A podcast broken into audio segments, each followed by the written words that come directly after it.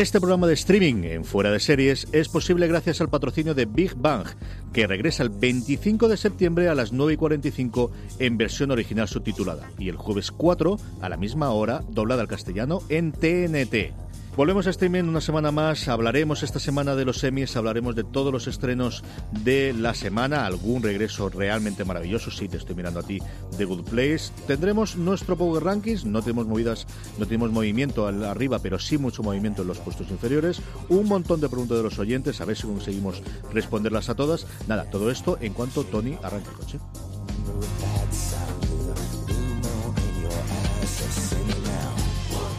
Pues esto es el estudio central de Radio San Vicente.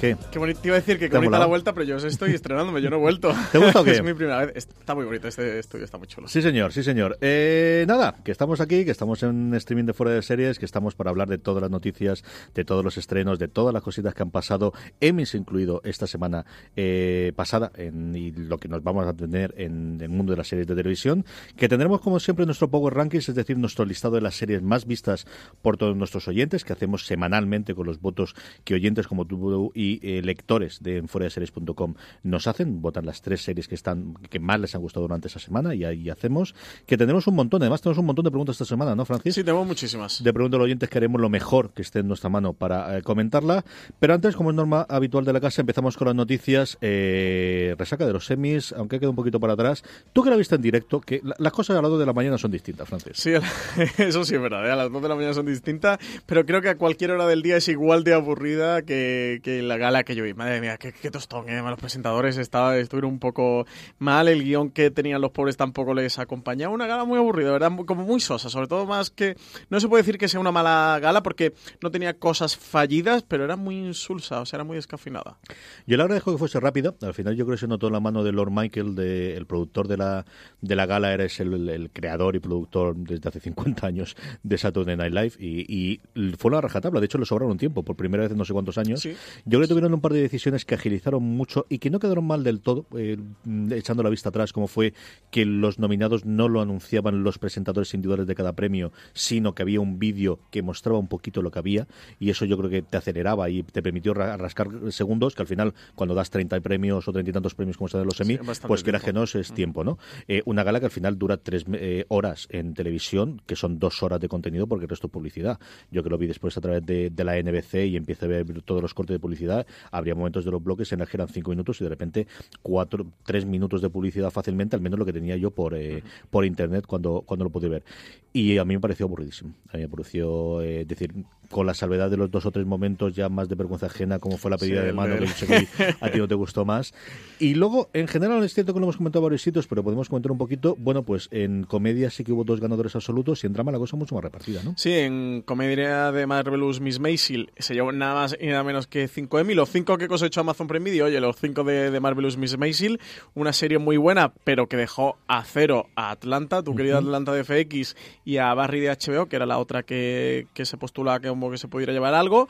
Barry lo único que, que, rascó al final fue una estatuilla para Bill Hader, el actor principal, y otra para Henry Winkler, el actor que era más de lo que yo pensaba, creo que HBO pensaba que iban a tener con ella. ¿eh? Sí, porque quizás la de Daniel Glover, el, la de un poco de consolación era que le dieran actor, ¿no? Ya que no se lleva el de serie, pues era ese para Donald Glover, pero al final se lo llevó Bill Hader, oye, que, se le quiere bastante a la industria. Es un tío muy querido en Estados Unidos. El personaje que hizo, los, distintos personajes que hizo en su momento Saturday Night Live, de verdad que, que, es de los últimos 20 años de Saturday Night Live, de los tíos más, más reconocidos y más queridos, desde luego, en la Academia de los Estados Unidos.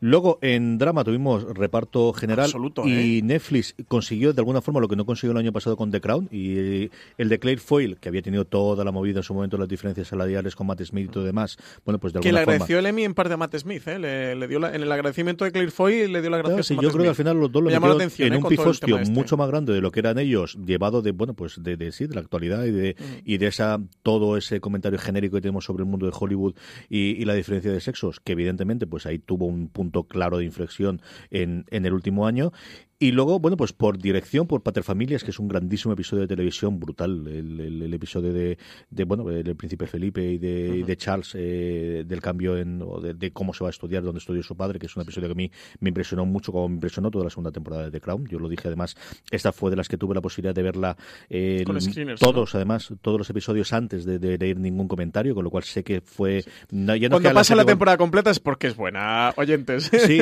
y sé que no fue porque al final lees a los cuatro críticos de cabecera que quieras o no te van a influir, ¿no? Y que de alguna forma te, te, posicionan más a favor de que te va bien o no. Esta la vi totalmente en blanco un mes antes de que se estrenase y a mí me pareció sencillamente deliciosa. Me encantó la segunda temporada de The Crown. Y dejó a Lane Taylor y a Jeremy Podeswa sin, sin Emmy, ¿eh? que los dos estaban por Juego de Tronos, ni uno ni otro. Y luego de American se marcó un, un eh, Friday Night Lights y entonces por su última temporada ganaron, pues mira, por mejor guion por el final, que me alegré mucho por los creadores. Muy bonito, ese, ese a mí me pareció precioso. Y luego por eh, Arris, que se lo llevó, que ocurrió exactamente lo mismo ocurrió en su momento con, con Saturday Night Live, y es que, mm, bueno, pues eh, no tuvimos ninguna eh, galardón femenino de actuación, pero sí masculino, en su momento se lo llevó, pues eso, que el Chandler por, por nuestro queridísimo Cost Taylor, eh, entrenador Taylor, eh, y aquí, bueno, pues Matthew Rhys por hacer su papel en The Americans.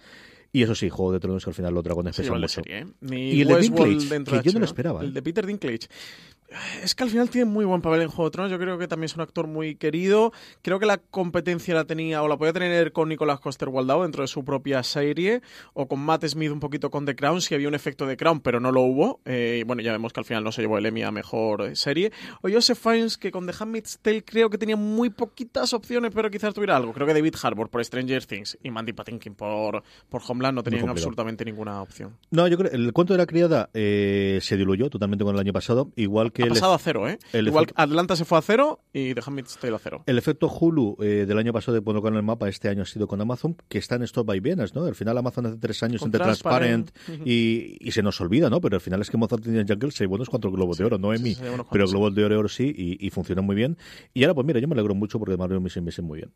Y luego esta, quitando las, las categorías de variedad, de que podemos hablar de RuPaul, que yo sé que tú eres muy fan y muy a favor y estas cosas. yo voté a favor de RuPaul y ganó, ¿eh? Que tiene sus, eh, evidentemente, sus partes, pero yo creo que cada vez dan menos premios en esa categoría. Luego tenemos esta categoría extrañísima en la cual es episodios de series ganan como mejores películas, series que tienen segundas temporadas ganan como limitadas. El señor actrices, con Black Mirror es... Actrices de series que iban a durar más de una temporada y que fueron canceladas, insisto, canceladas, y entonces Netflix decide presentarla como miniserie, ganan mejor actriz. No estará diciendo Esta es Seconds, ¿no?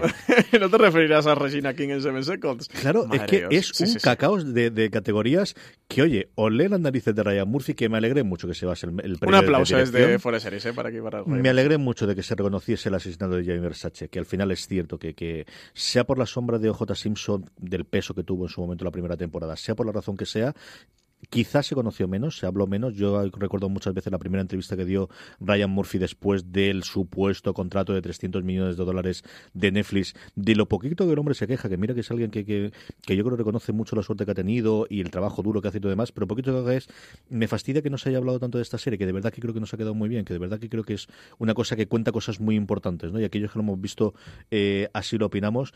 Y me alegré que se base el de mejor miniserie, me pareció eh, totalmente correcto, pero sobre todo el por dirección que al final es que se nos olvida que el tío cuando se pone a dirigir también es un buen director. Y el inicio, el plano secuencia que tienen, de verdad, de las escenas más bonitas que se ha visto este año en televisión. ¿eh?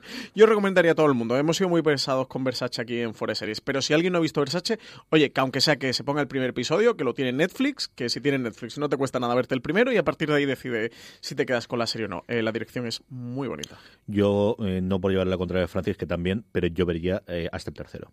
El tercero es de los mejores episodios de televisión. Siempre, pero ya está exigiendo tres horas, yo solo No, estoy exigiendo que vean uno de los cinco mejores episodios de televisión que yo he visto este año. El tercero, además... ¿El tercero es el del lago? El tercero es el de la casa, el de cuando el de la mujer que tiene la, la esta de, Siempre me lío con ese, sí. El, de la House of the Lake es el cuarto. Es el cuarto, es el tercero, sí. A mí el tercero ¿Se puede ver solo? Hombre, se podría ver. Lo que pasa es que yo creo que necesitas, o, tiene sentido cuando conoces quién es el personaje de Kunanan en los dos primeros episodios. Pero el tercero es un episodio de televisión y además episodio. Es decir, de sí, cuenta una, tiene un hilo argumental toda la temporada, pero este cuenta una historia desde el principio, con su nudo, con su desenlace y con su conclusión después del que episodio. House by the Lake estaba nominada mejor guion, que, que, no lo ganó, lo ganó Black Mirror con estos tejemanejes que se hace Charlie Brooker todos los años a los Emmy. Sí, y estas cosas rarísimas que acepten que algo que sabemos que es un episodio una serie que la han presentado como tal se presente por película, bueno, porque cumple las, las normativas. ¿Alguna cosa más que quieres comentar sobre la gala, sobre los premios, o alguno que te dio especialmente ilusión o que te cabreó más o menos? Me hizo ilusión que ganara Darren Criss, el, el Andrew Cunanan del asesinato de Gianni Versace. Me dio un poquito de pena por Jeff Daniels y su John O'Neill, eh, porque sabes que yo estoy a tope con este Pero se llevó él el que le dio las gracias al Sí, igual de caballo. Godless, pero madre de Dios, sí, encima se pone a dar gracias al chofer y al caballo. Jeff Daniels. Y intentó así como hacer un gag, una cosa humorística, pero es que fue una gala muy rara en general, había como un tono, un ambiente muy raro. Eh, no tuvo ninguna reivindicación, no se acordaron de Trump, de Rosenberg sí se acordaron y se rieron mucho, con algunos chistes eh, más acertados y otros menos acertados, eh, pero es que fue una gala bastante rara en general y no hubo ningún discurso reivindicativo. Yo estaba pensando, digo, oye, que gane aunque sea Laura Dern, eh, mejor actriz porque Laura Dern seguro que va a tener un buen discurso y nos levanta de la silla. Y de verdad que no se me hizo pesada porque la gala iba muy rápido, pero no porque ocurriera nada emocionante.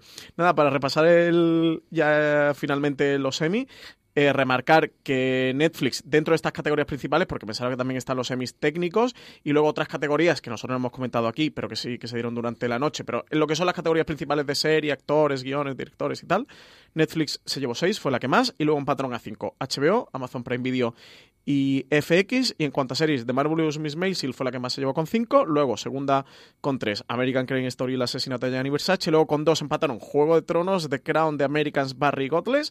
Y con uno, Westworld, que se llevó el de, De mm, Sandy Sandy Newton. Newton, que no lo hemos comentado. Y otro para Seven Seconds, el de Regina King. Y, y luego Black Mirror se llevó dos, el de episodio y luego el, también el de mejor TV Movie. Mucho más si queréis sobre los semi en la web, el análisis que hizo Marina Sus la mañana siguiente y sobre todo en el especial que han grabado Francis Arbal con Álvaro Nieva y con Alberto Rey, un Alberto Rey que además hizo la transmisión en directo y bueno, pues tiene esa experiencia de cómo lo fue viviendo él en el planto de Movistar Plus con esa señal que llegaba directamente de Los Ángeles a las 2 de la mañana y con su smoking y su pajarita. Está con muy guapo. Alberto. Se lo dije Siempre está guapo. en directo y se lo vuelvo a Ah, decir pero a es que través de sinvergüenza streaming. está Está muy guapo, siempre tiene guapo, guapo. Y Está ya muy está, esto es lo que tiene.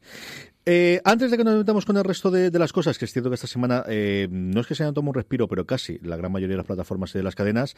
eh, Estaban con el For Your Consideration de los Emmy. una de la que tenemos para consideración, que nos llegará el año que viene, y añadiremos otra más, y ya empezaremos a pedir hacer el programa de hora y media o de cinco horas, porque yo no sé lo que va. Disney, seguimos conociendo cosas de lo que Francis se empeña a llamar Disney Play, yo digo que no se llama Disney Play, con lo cual se llamará Play solamente por el, el fastidio. Eh, rumor, antes era de la noticia, comentado en los mejores mentideros del mundo, así que tiene pinta de que hay, y es que vamos a tener series limitadas centradas en personajes de Marvel. Sí, eh, esto como recalcas es un rumor y hay que tenerlo en cuenta como tal. Ahora sí, el rumor eh, no viene de cualquier página web, el rumor viene de Variety y lo sacó Variety y enseguida lo sacó Tour, lo sacó de Hollywood Reporter, lo sacó Deadline, es decir, lo sacó todo el mundo que tiene cierto peso y cierto poder e influencia dentro del- de la industria norteamericana de la televisión. Así que, oye, no es un rumor cualquiera. El caso es que parece que, que Disney estaría desarrollando un ambicioso plan de producción de varias series limitadas centradas en los personajes del universo cinematográfico de Marvel.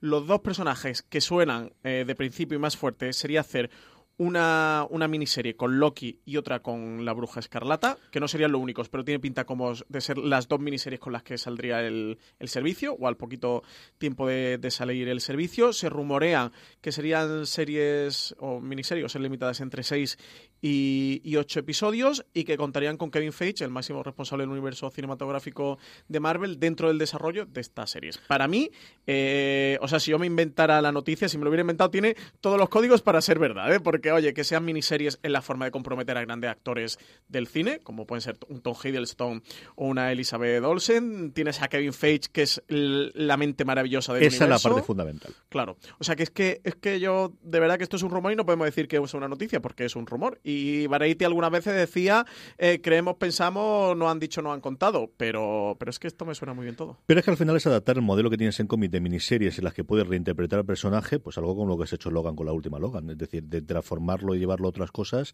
Y hay un montón de miniseries adaptables en las que le puedes dar trabajo durante, como decías tú, seis u ocho episodios, durante dos meses a esa persona y que encarne una versión distinta del personaje, una, decir, Una DC precuela, una de 0 secuela a de 8 mil millones de de. Batman, pero es que existe exactamente igual para muchos de los personajes personajes de Marvel, no solo porque yo quiero ver la adaptación del Hawkeye de Aja y de, de Fraction, que lo quiero, ¿no?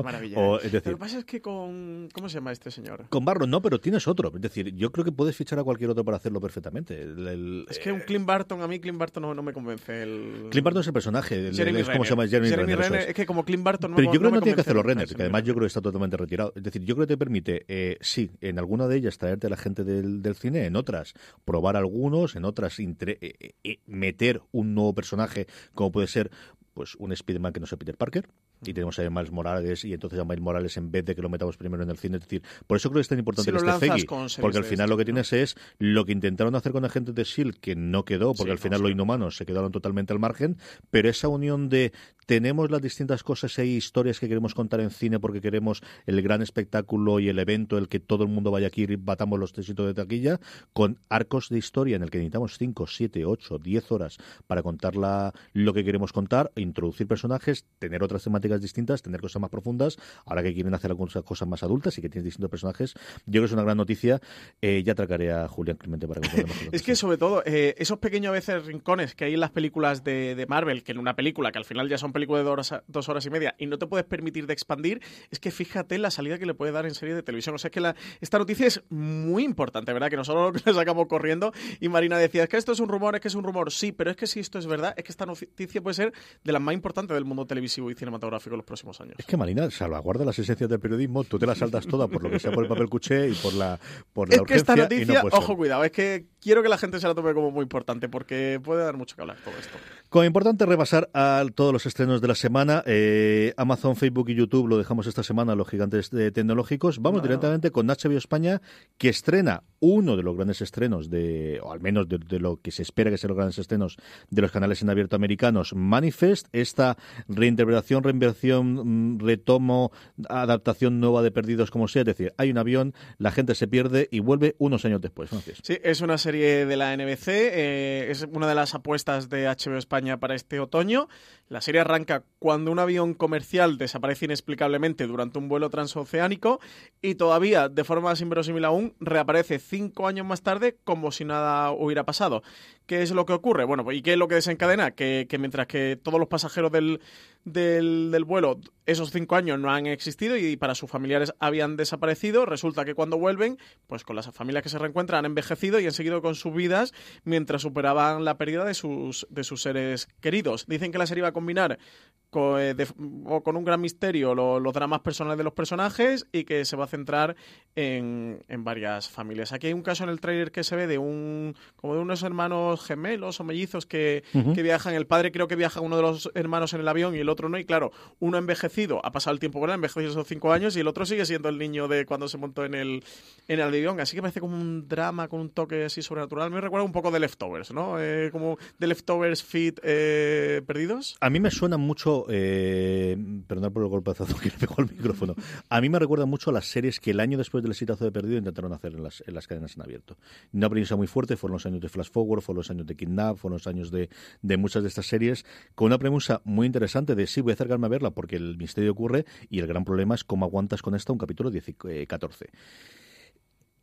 No sé cuántos episodios tendrá aquí esta temporada. No sé si esta, van a ir al modelo nuevo de vamos a hacer 13, 14 episodios que tradicionalmente que ahora tienen. En su momento, cuando había 22 o 23, la cosa era tremendamente complicada. Francia lo va a estar mirando mientras yo hable. ¿A mí el trailer me gustó? Sí. ¿Veré el primer episodio? Yo digo que sí. La serie, por, por cierto, va a estrenarla aquí en HBO España el 25 de septiembre, el día después del estreno en NBC, como suele ser habitual. En, Estados Unidos se estrenará en la noche del, del 24, con lo cual a nosotros nos llegará para el día siguiente. Entiendo a las 9 de la mañana, ¿no? Antes cuando lo cuelga esto HBO. Sí, HBO y Netflix suelen ser bastante puntuales. A las 9 suele estar. Sobre todo Netflix no falla nunca y HBO sí suele estar a las 9. Pues no me quiere cargar el, y el IMDb, FJ, así que nada. A ver qué ocurre con ella. Imagino que serán de 10, ¿no? Porque últimamente están yendo... Yo creo que cada vez más las series, en quitando CBS, que sigue teniendo los procedimentales clásicos y que sí que te da el caso por, por año, pero esta es una serie que está pidiendo a gritos, no me alargues demasiado porque se nos va a ir totalmente y al final las piruetas de, de intentar cuadrarlo como sea va, va a complicar todas las, las series, ¿no? Y eso ha ocurrido recientemente. Eh, pasamos a Netflix. Netflix eh, tiene un estreno, pero ¿qué estreno tiene esta semana? Nuevamente es otro de las series que nos llegan ahora mismo de Estados Unidos, de las que se estrenan en France. No voy a enrollarme más. The Good Place llega a su tercera temporada el 28 de septiembre a Netflix España. Pues llega con su tercera temporada esta comedia de, de NBC, eh, creada por Mike Shure, una tercera temporada de la que se han asegurado que no sepamos mucho. Han contado muy poquito y muy poquito, es decir, una línea y esa línea no voy a atrever a decirla aquí en streaming CJ porque es un spoiler para quien no haya visto la segunda temporada. Ya no tengo la primera, pero para quien no haya visto la segunda. Así que yo pasaría por decir que es una comedia muy divertida, que la gente tiene que ver, que está Ted Danson, que es el mejor actor de comedia, aunque no se llevara el, el Emmy de comedia esta, este, esta gala. Este me dolió, ¿eh? porque pasaron de Ted Danson. Sabía que no se lo iban a dar y me dolió bastante. Y que tiene a Kristen Bell, así que no, no, quiero decir nada más de The Good Place que la gente tiene que ver. Por cierto, Manifest tiene 13 episodios, CJ. ¿Ves? Esa es una buena idea. Eso está eh, bien pensado.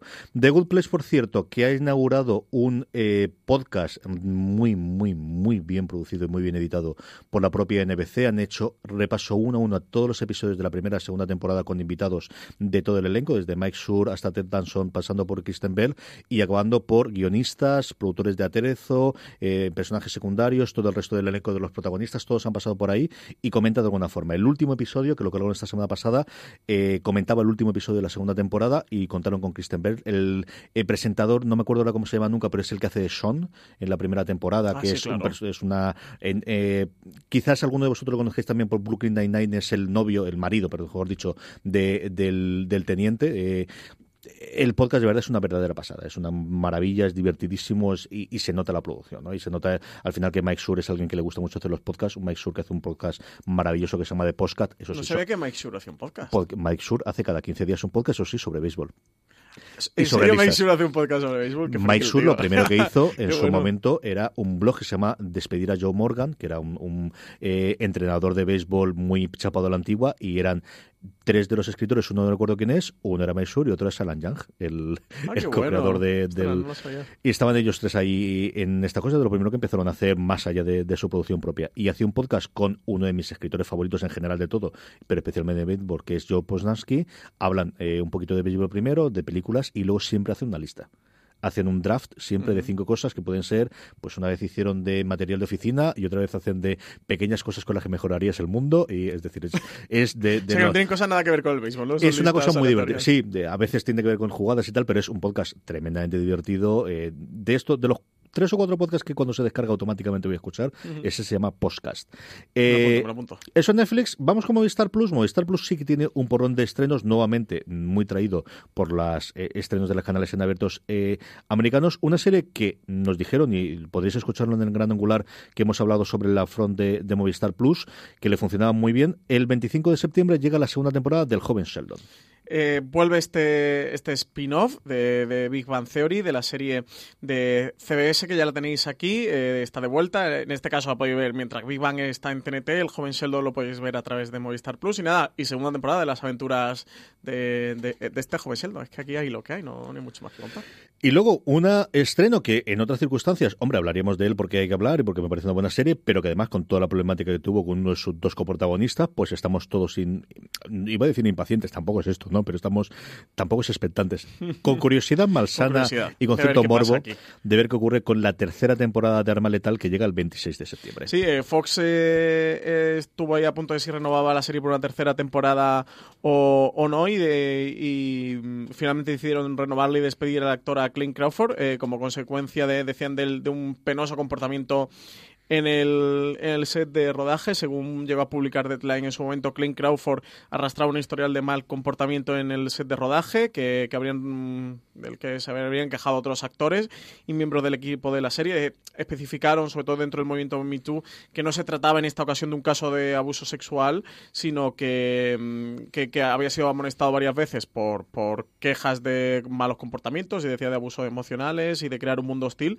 dentro del set, así que finalmente hicieron A quien eh, le tenían que buscar una nueva pareja televisiva con, con Damon Wayans y finalmente han fichado a Sean Williams Scott para, para desempeñar este papel y veremos a ver qué tal la vuelta con esta tercera temporada que supondrá casi un reseteo dentro de la propia serie. Lo que desembocó finalmente fue bueno una fotografía que compartió por Instagram de Mon Wayans eh, Senior eh, en la que contaba, bueno, pues veía una herida que se había hecho en, en la cabeza en un episodio que dirigió él. O sea, lo que al final lo desencadenó todo fue, había una detonación en el este que no se protegió como se debería hacer. Se ve porque él dijo tira para adelante y, y, y el toma por saco y él sacaba, bueno, la herida que tenía en, en la cabeza de un trozo de metralla que le había pegado en la cabeza y eso es lo que yo creo al final, claro, cuando ya tú contra el boteguista se te pone en pleno y se te denuncia públicamente, pues ya las cosas empiezan a ser o tú o yo, pero no muchas más opciones no hay, ¿no?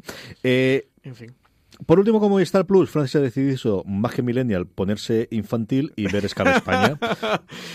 esto no Todo sea por la Movistar audiencia, ¿no? eh, Todo sea por la audiencia, ¿no? Todo sea por la audiencia. Eh, me he visto el primer episodio de Scan España y además eh, el tengo que decir porque Scan España y como curiosidad sí que todo el mundo lo puede ver gratis y alguien, cualquier oyente que nos esté escuchando ahora mismo eh, no tiene Movistar Plus, no hace falta. Hay una web que se llama scanespana.movistarplus.es, creo que es.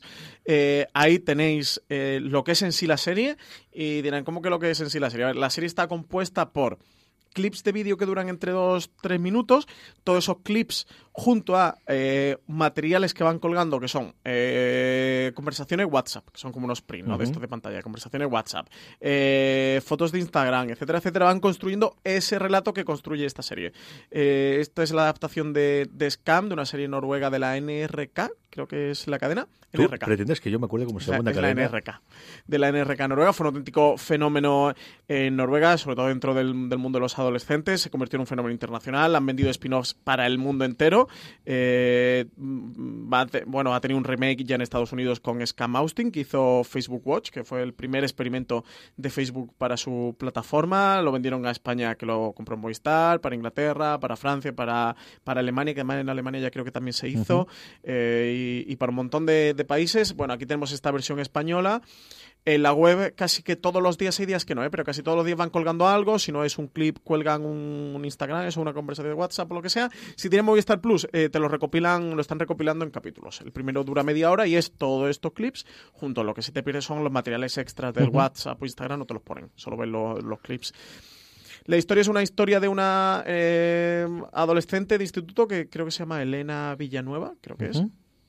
Que, que llega a un instituto, a primero bachillerato, eh, viene de estar, bueno, como una especie de novio, de amigueta así, eh, que tiene, que llega al instituto. Y bueno, el, el primer episodio de media hora sí que los clips van de una forma muy lenta, porque son, literalmente son cortes de la vida de esta persona. O sea, que el relato lo, lo, constituyen todos estos cortes que va viendo. No, no es una serie como un relato per se, ¿no? Sino que hay muchos digamos que hay mucha trama que en sí no es tan tan relevante, pero es que forma parte de ese tipo de, de relato. Y bueno, en el que vemos cómo llega al instituto, cómo se empieza a socializar con ciertas compañeras. Hay una compañera que está intentando luchar por los derechos estudiantiles de los de primero bachillerato y, montar un viaje de, fin de curso. Y bueno, lo vemos en una reunión así con, con unas amigas. Digamos que el personaje es, eh, digamos, no pertenece al grupo de las guays, ¿no? Del instituto, no es de las, de las más eh, populares. Y bueno, y a partir de ahí se va construyendo el relato de esta serie que, que a, ver, a ver qué tal. Es que el primero de Scan cuenta muy poquito, así que me apetecía comentarlo porque suplir la gente que ya se puede ver, donde se puede ver.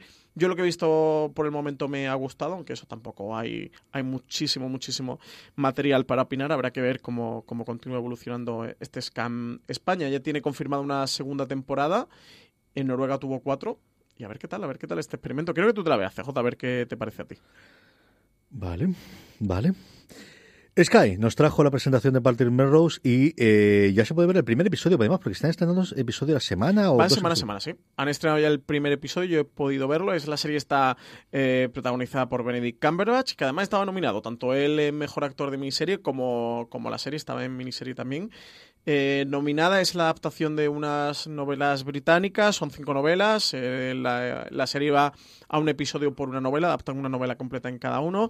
En el primer episodio lo que podemos ver el personaje de Patrick Melrose, que es el, el nombre del, del personaje que interpreta Benedict Cumberbatch, como ha fallecido su padre y se traslada desde, in- desde Inglaterra a Estados Unidos a recoger el cadáver porque ha, face- ha fallecido allí. Por cierto, el padre es Hugo Weaving, que me sorprendió verlo, digo, mira, Hugo Weaving. Eh, y hace de padre de Benedict Cumberbatch y bueno, es un personaje eh, drogadicto, alcohólico, con muchos problemas psicológicos y muchos problemas personales, que ha pasado una infancia muy complicada y sobre todo este primer episodio es ver qué clase de personaje es, qué tipo de personaje es, quién, quién es este Benedict Cumberbatch. Quiero que también es de las series que necesitas ver más para poder opinar, porque en el primer episodio vive y muere por, por Benedict Cumberbatch. Creo que es una serie que si te gusta Benedict Cumberbatch, al menos viendo el primero, ¿eh? eh sí que puedes llegar a, disfrutar y, a pasarlo bien. A lo mejor si incluso Benedict Cumberbatch, con la cantidad de protagonismo que tiene y con la cantidad de, de él como actor de lo que de lo que tiene esta serie es difícil que te, que te pueda llegar a gustar ¿eh? si, si con Benedict Cumberbatch hay alguien que diga uff o le tenga cierta reticencia porque es que es 95% el, en la serie con todos los tics típicos de Benedict Cumberbatch de verdad es que vive y muere por, por el actor dicho eso a mí me gustó bastante es una serie bastante compleja de ver no es lo más divertido ni entretenido del mundo, pero sí que resulta interesante. Yo quiero seguir con ella, a ver qué tal este Patrick Melrose. Con esto hemos repasado todas las plataformas, vamos a ir con las cadenas de cables, vamos a ir con las recomendaciones, nuestro Power Ranking, las series más vistas por nuestra audiencia, las preguntas de los oyentes, pero antes paramos nada, unos segunditos para nuestro patrocinador de esta semana. Esta semana, Fuera de Series está patrocinado por Big Bang. TNT estrena el próximo 25 de septiembre a las 21.45 horas la duodécima temporada de Big Bang para los impacientes, la podréis ver en versión original subtitulada al castellano al día siguiente de su emisión en Estados Unidos. Y los fans de la versión doblada, no os preocupéis, podréis verla el jueves 4 de octubre a las 21.45. Reencuéntrate con los frikis más amados de la televisión. Esta nueva temporada arranca con la luna de miel de Sheldon y Amy. ¿Qué más sorpresas nos deparará Big Bang? Querido fan, ¿quieres seguir siendo el primero en ver cada nuevo episodio de Big Bang en TNT? Sí, quiero. Pues ahora podrás disfrutarlos antes que nadie en versión original. Al día siguiente de su estreno en Estados Unidos. ¡Sí! Y si lo prefieres, los jueves por la noche disfruta como siempre de la versión doblada. Mola, ¿eh? Big Bang. Los jueves y los viernes a las 10 menos cuarto un nuevo episodio en TNT. Recuerda, Big Bang regresa el 25 de septiembre a las 21.45 en versión original subtitulada y el jueves 4 a la misma hora doblada al castellano, en TNT. Estamos de vuelta y bueno, tenemos estrenos importantes esta semana en Canal de Cable. El primero es Big Bang, que vuelve, eso sí, en versión original, el 25 de septiembre a TNT. Vuelve la serie de... Y última temporada de Sheldon. De de nuestro Sheldon, de nuestros personajes favoritos. Ya va a ser última temporada de la serie. Ya sabéis que Jim Parsons no quería continuar con el personaje, quería empezar a dedicarse a otros proyectos. La serie llevaba en rumores de, de que tuvieran que finalmente suspenderla desde quizá la novena temporada. Novena décima, eh, con la Desde que se renovó por dos temporadas. Yo creo que cuando se renovó dos temporadas de golpe fue de aquí, ya han llegado de negociar todo y esto tiene una pinta, bueno, que, al final son muchos años, ¿no? Y pues 12 temporadas, nada más y nada menos. Eh, Jim Parsons ya eso, finalmente fue el que, el que decidió despedirse de la serie. Bueno, los creadores y sobre todo con, con Chuck a la cabeza decidieron, bueno, pues que si, que si el personaje de Sheldon, si Jim Parsons no continuaba con Big Bang Theory, no tenía mucho sentido continuar con la serie, así que han decidido ponerle punto y final. Así que esta temporada va a ser la última. TNT estrena el primer episodio en versión original subtitulada al castellano el 25 de septiembre. a partir del 28 de, septiembre, eh, a las 21.45 horas, se emitirá la versión no, disculpa, a partir del 28 de septiembre sí dicen que va a recuperar su horario habitual en viernes y que la versión doblada se estrenará el 4 de octubre a las, a las 10. Semana y media después, que es lo habitual, siempre estas cosas que como siempre la viene metido previamente. Por otro lado, eh, la semana pasada damos la, eh, el estreno de Cóndor y Francis ha visto ya el primer episodio. He visto el primer episodio de esta serie de Audience Network que se puede ver en España a través de Calle 13 y quería esperarme a ver el segundo porque no han pasado los dos primeros a prensa. Em, la serie se estrena el 4 de octubre y quería esperarme a ver los dos eh, para comentarla, pero como está tan flojita la cosa noticia, digo, bueno, pues vamos a comentar un poquito Cóndor. Quiero que tú la veas, Cejón, me digas qué te parece Cóndor. El primero, para mi gusto, es demasiado de introducción. También te tengo que decir que no han pasado el screener en doblado y de aquí hago un llamamiento a todas las cadenas que nos estén escuchando para que no nos pasen los screeners doblados, por favor. El doblaje es bastante malo, lo siento mucho, pero el doblaje es muy malo. Eh, oyentes de de series, intentar ver esto en versión original. Calle 13, imagino, lo emitirá también en versión original o estará en, eh, disponible bajo demanda en versión original. El doblaje no me ha gustado mucho, así que eh, no hizo todo lo posible para que me pudiera gustar la serie. el primero para mí me gustó muy de introducción. Quien haya visto la película de Pacula, protagonizada por Robert Redford, al mm, minuto 20 de la película o algo así, hay 20-25, hay un clic, hay un giro de una cosa que pasa, que no voy a decir porque es spoiler de la serie, porque creo que la serie va a pasar, por cómo termina el primer episodio, que es muy importante, que es muy relevante y es donde todo empieza a cobrar importancia, donde como espectador empiezas a vislumbrar por dónde van los tiros. El primer episodio se queda justo, si es que va a ocurrir, que a lo mejor va, y luego no ocurre y me quedo yo aquí enganchado. que luego no me diga alguien, oye, me haga el mi, mi, mi de esto no ha pasado. Creo que el primero se han quedado justo antes de eso que va a pasar, y que el segundo, digamos, los 10 primeros minutos van a ir por ahí. Y a partir de ahí es cuando la película Los tres días del empieza a correr y yo creo que la serie también. Quiero ver el segundo a ver qué tal, así que nos esperamos a que veamos los dos los dos primeros, que además toda esta le tenía bastante ganas. Sí, sí, a mí eh, en su momento la novela es una cosa que, que me gustó bastante, la adaptación de con muchas salvedades, ¿no? De, de Redford y, Dana Wayne, ¿eh? Era fan de Dana Wayne. sí, era fan de Dana Wayne. A mí me gustó mucho la, la, película, siendo lo que es, que al final, eh, bueno, pues... Esa película, esa película. Está bien, está bien. Pasarse. Y esta le tengo curiosidad, de verdad que sí. Bueno, al final es Audience Network, que es la, el canal este que se ha inventado AT&T antes de comprar eh, Warner Brothers y el resto de las cosas para estrenar sus cositas y sus pinitos que iban haciendo. Y por esa parte también, ¿no? Del de, ver un nuevo jugador que, tenía las producciones. De todo lo anterior, ¿qué nos quedamos? El protagonista es Max Iron, o sea que él sí que está muy bien. Recomendación, Francis, de todo esto. Eh, me da pena quitarte Good Place porque tú, fuiste... Sin problema ninguno. Tú fuiste que me metiste también de Good Place. Pues me, me, quedo Good Place. Me quedo con The Good Place. CJ, ya sabes que para mí es la mejor comedia actual. Eh, me lo paso genial con esa mente creativa de Mike que para que no lo tengáis ubicado era el creador de Parks and Recreation, y ya con eso creo que es suficiente argumento para que todos os pongáis con The Good Place. A mí me, me parece divertidísima. Ted Danson está genial, Kristen Bell está muy bien, pero es que lo de Ted Danson es, es un, un templo ¿no? de la comedia, o un templo que va a pasar para la historia de la comedia de la televisión. Pues yo por una vez eh, me rendiré ante el morbo y diré Alma Letal. Alma Letal es una serie que se ve en mi casa porque de verdad que era una muy buena serie sabiendo lo que es y lo que te vas a encontrar y a mí él me gustaba mucho, me gustaba mucho en, en su momento en, eh, bueno, en una serie que no tenía absolutamente nada que ver como era Rectify, en el que estaba espectacular y después de despedirlo quiero ver cómo queda la serie. Y de verdad que es una serie de estas de que es complicada cada vez más que, que la vean en cadena abierto, que antes se había hacía mucha más de este tipo y esta yo creo que fue, mm, bueno, si no soplo de fresco, sí, una de estas series constantes, ¿no? Que sabían lo que te iba a dar y si lo que querías era eso, eh, algo parecido a lo que te puede dar ya Ryan, ¿no? De salvando mucho las distancias, pero vas a saber lo que ves, no te va a engañar, es lo que tienes. ¿no? De estos, como le decía lo americano, era de, Comfort TV, ¿no? Era un tipo de series que yo veía mucho más antes cuando tenía más tiempo y cuando había menos oferta, la que ahora veo menos y selecciono y yo creo que esta de verdad será de las más conseguidas en sus dos temporadas y la química entre ellos dos delante de la pantalla funcionaba, detrás ya sabemos todo el trasfondo que Uno por lo que fuera de reventar una metralla en la cabeza, pero...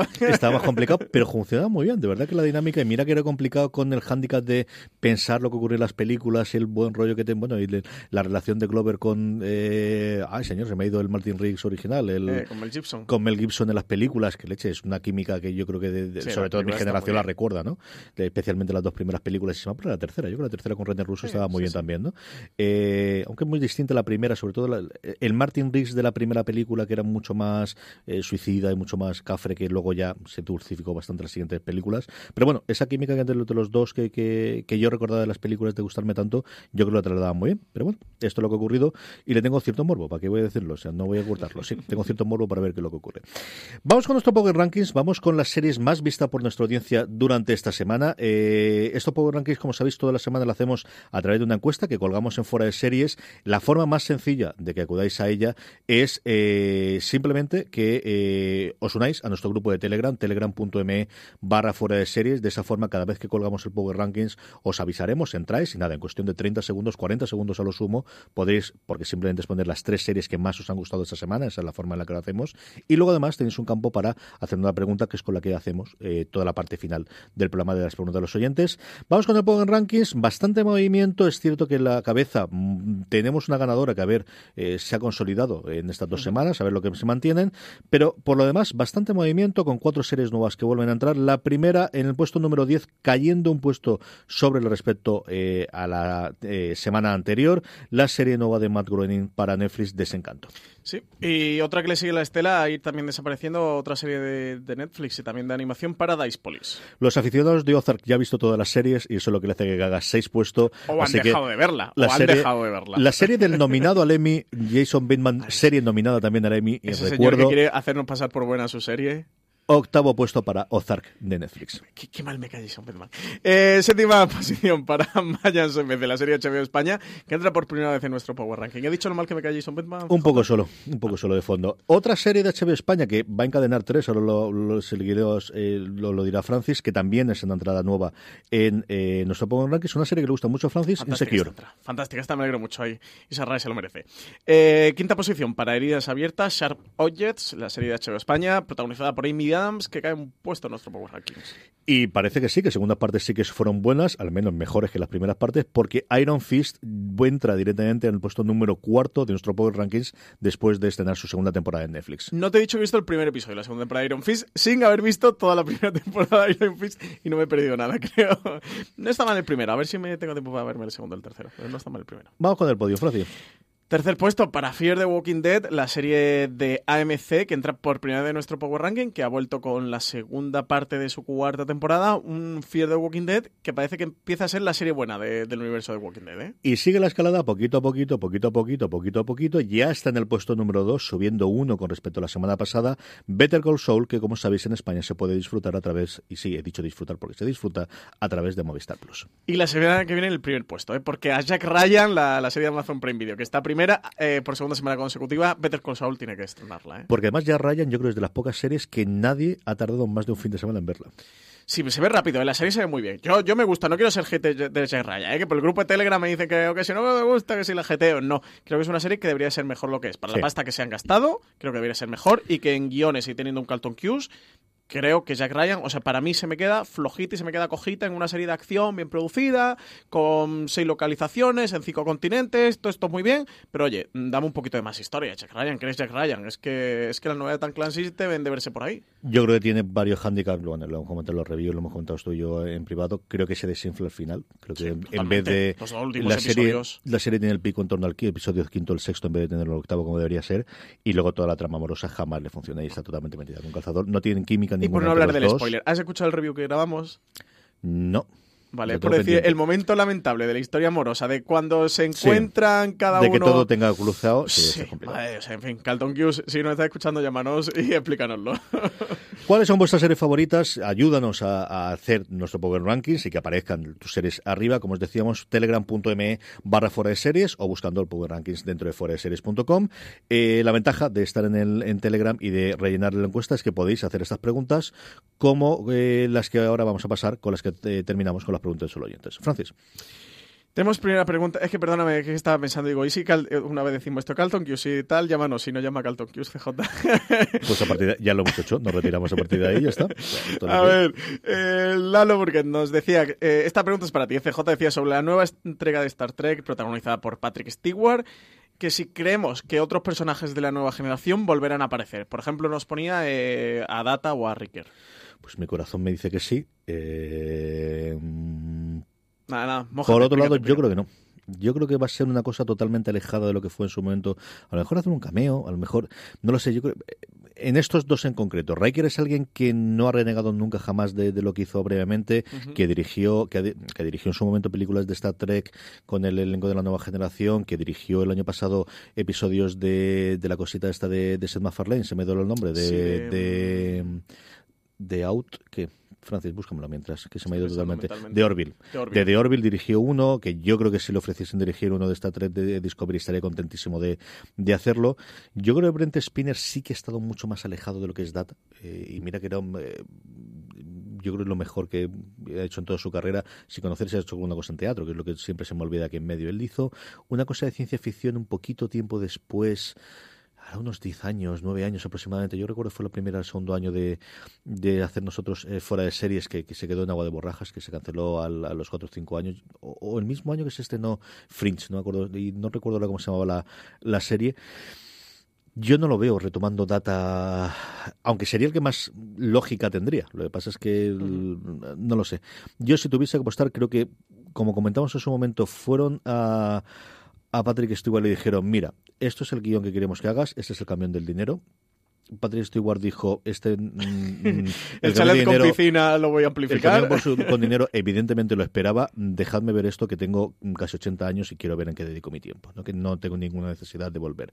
Entonces, que evidentemente le haya pagado un porrón de pasta, sí, y se lo merece todo, ser, ser Patrick Stewart. Pero que creo que algo tiene que tener esa propuesta, ese guion, ese pitch que le hicieron para retomar un personaje. Más allá del el cariño y el amor que le tenga, algo tiene que tener a nivel artístico. Y en esta, tú sabes lo, lo cínico que suelo ser yo con la parte artística de estas cosas, pero creo que sí. Creo que a estas alturas, cuando ya estás por encima del bien y el mal, algo sí, tienen ¿no? que dar para.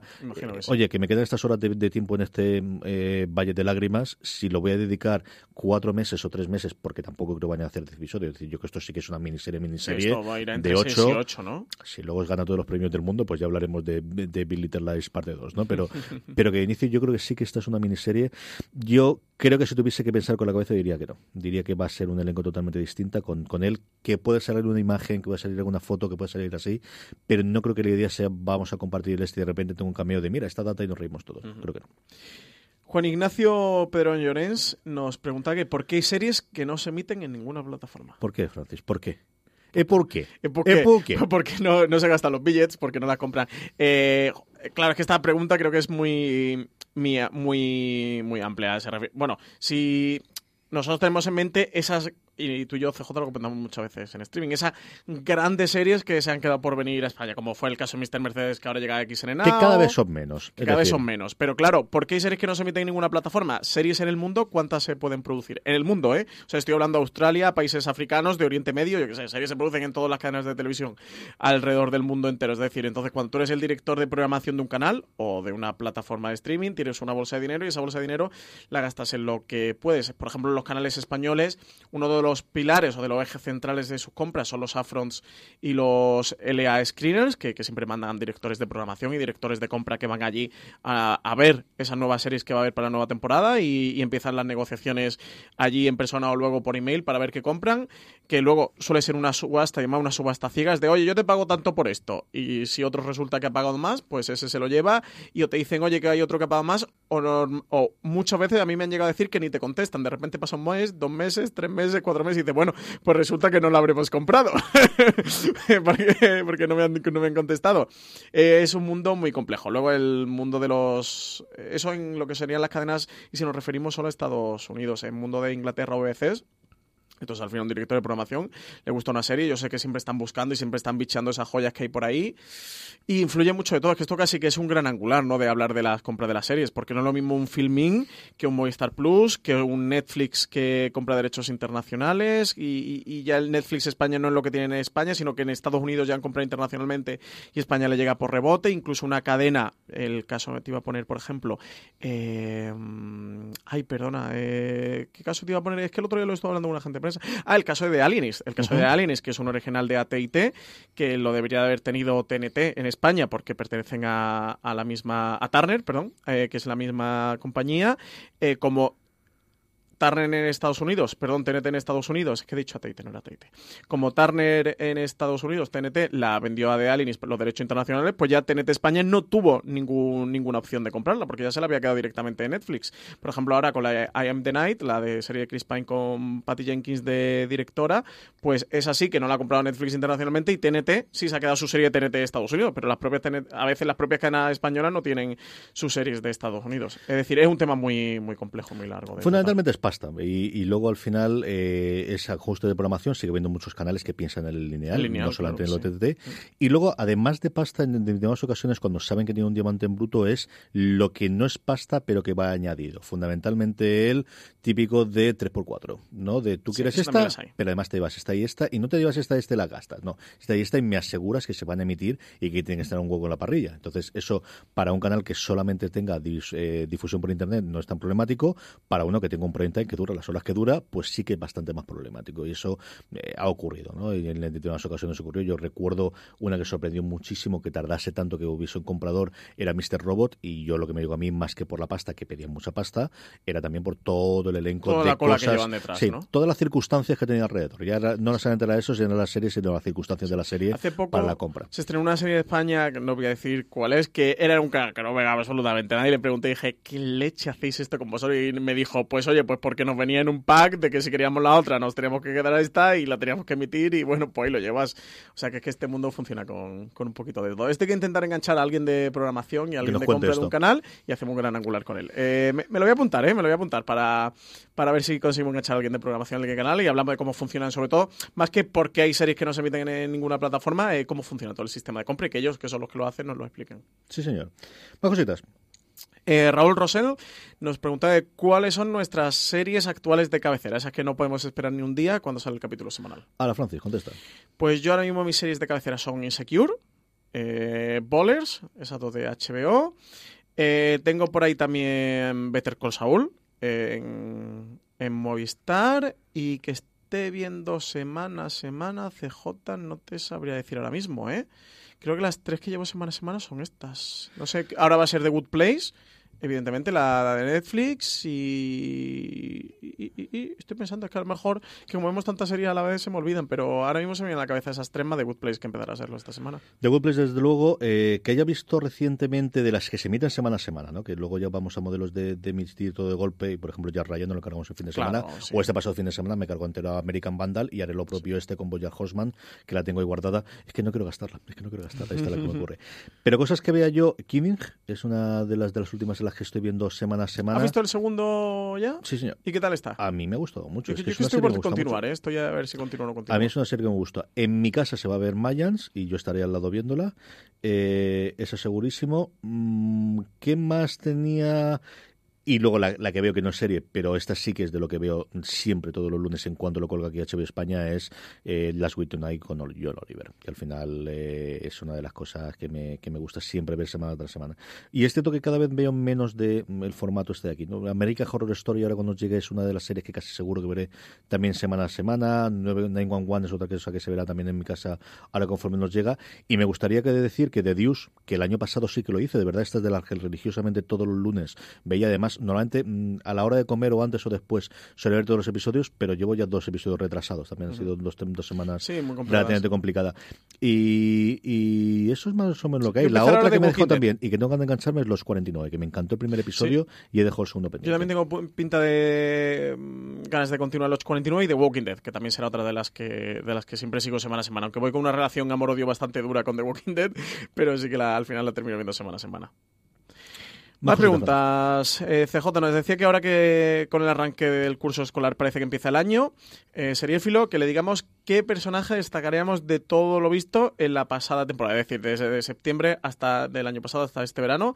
Dice que él le da el premio a, eh, a la o que ya, que ahí en Lohar, le da el premio a la mejor villana eh, a la altura de Angela Channing o Alexis Colby a Sheila de Wild Country. Hombre, como sorpresa segurísimo. Yo, ya que nos escribe Diane Lohar, pues la, la Hombre, mismísima Lohar. Diane Lohar. O sea, es Ella que misma. Yo soy muy fan de The Good Fight, ¿qué queréis que os diga?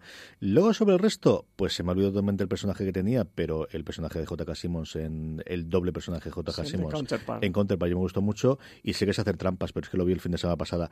De Marcus Tillman en la segunda temporada de American Vandal es una pasada de personaje y el análisis que hace sobre cómo tiene que ser la vida de una superestrella de deporte americano en instituto, que al final no deja de ser un chaval de 16 o 17 años, por el que todo el mundo, y cuando digo todo el mundo es, se agolpan diez y tantas mil personas para verla, lo que contaba en su momento Friday Night Lights, y en este en el que se revela esos momentos de alguien que además tiene todo ese panache que dicen los americanos, de esa chulería, de ese estoy por encima, de ese eh, si no hay una lesión que siempre lo tienes ahí encima, de soy el rey del mambo, pero como me lesione me voy a quedar en la carretera y en la cuneta como todo el mundo y estoy yendo a un colegio de superélite gracias a que tengo esto porque realmente donde vivo yo no es una barriada pero casi y hago todo este de el- eh, toda esta experiencia a mí el, el personaje, el American Vandal tiene muy buenos personajes en la segunda. El protagonista quizás no es tan divertido, sobre todo que la primera, pero el personaje de Marcus Tillman había un, un artículo en, en The Ringer diciendo el mejor personaje de la segunda es él y este otro. Es un, un personaje fascinante.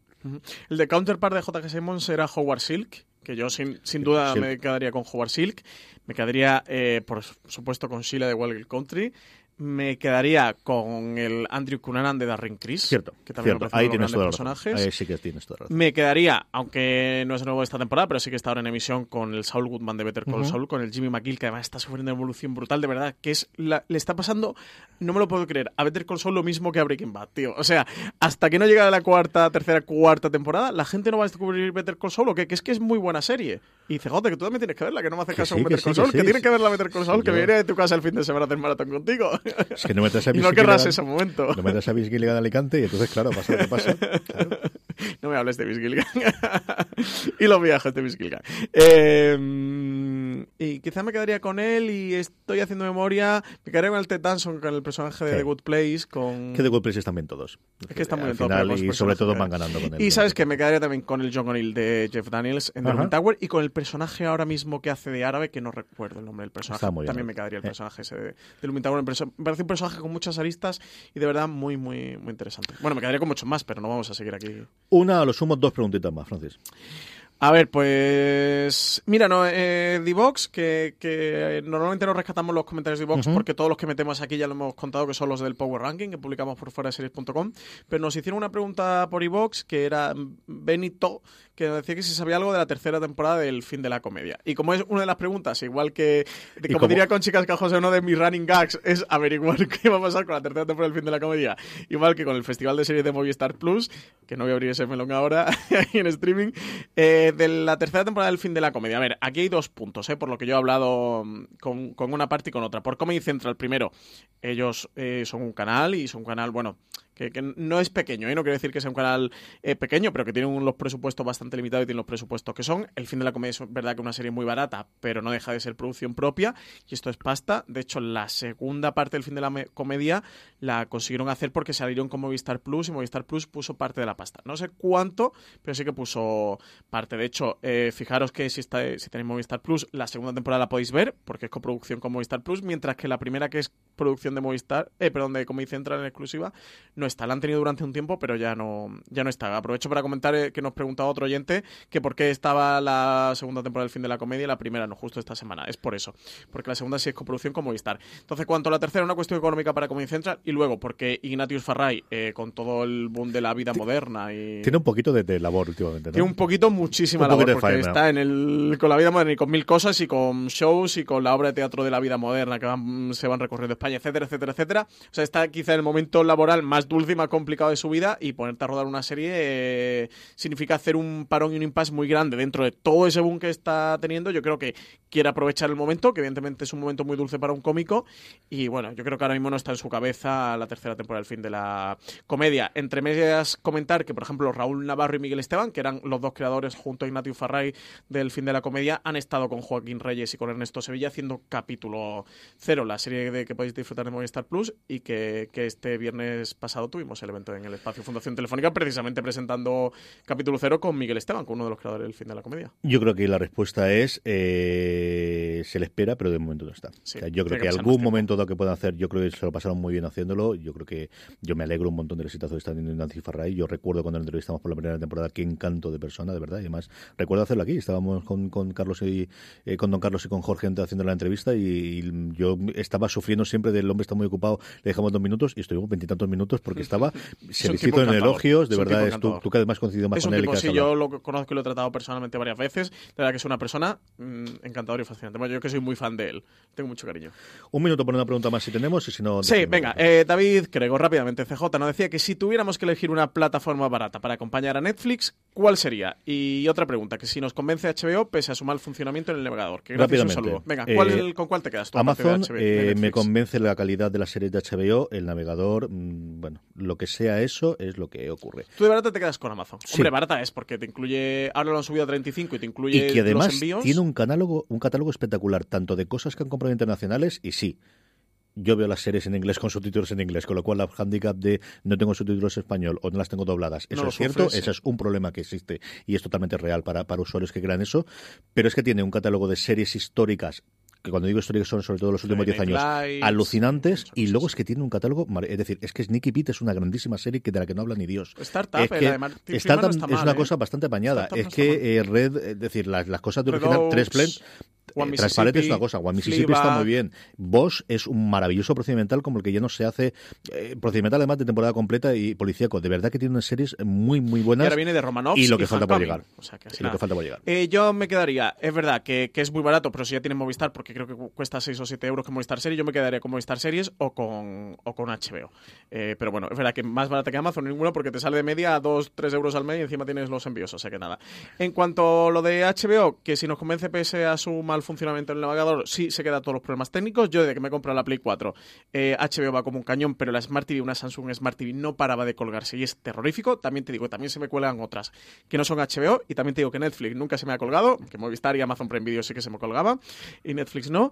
Eh, pero es que HBO mm, de catálogo histórico, bueno, pues creo que Todo. por decirlo rápidamente que tenemos que acabar el programa, es la hostia, o sea, eh, Roma, Soprano, The Wire, bueno, échale a dos metros, a seis metros, a dos metros bajo tierra, lo que quieras. Y en producción actual tienen Juego de Tronos, yo que sé, tienen Insecure, tienen Bowlers, es que tienen, tienen algunas de las mejores series, Big Little Lies o Heridas Abiertas recientemente, entonces creo que HBO pues es una pena, pero yo qué sé, pues, pues sí que compensa. sí que- Pero que yo creo que lo saben. bueno. Es decir, lo que pasa es que esto no es tan sencillo como darle un botoncito. Por mucho que nos empeñemos, no es tan sencillo. O sea, los primeros que lo sufren diariamente es la gente de comunicación de HBO, que Sí. ¿qué le vamos a contar Sí, sí, a sí, yo lo sé.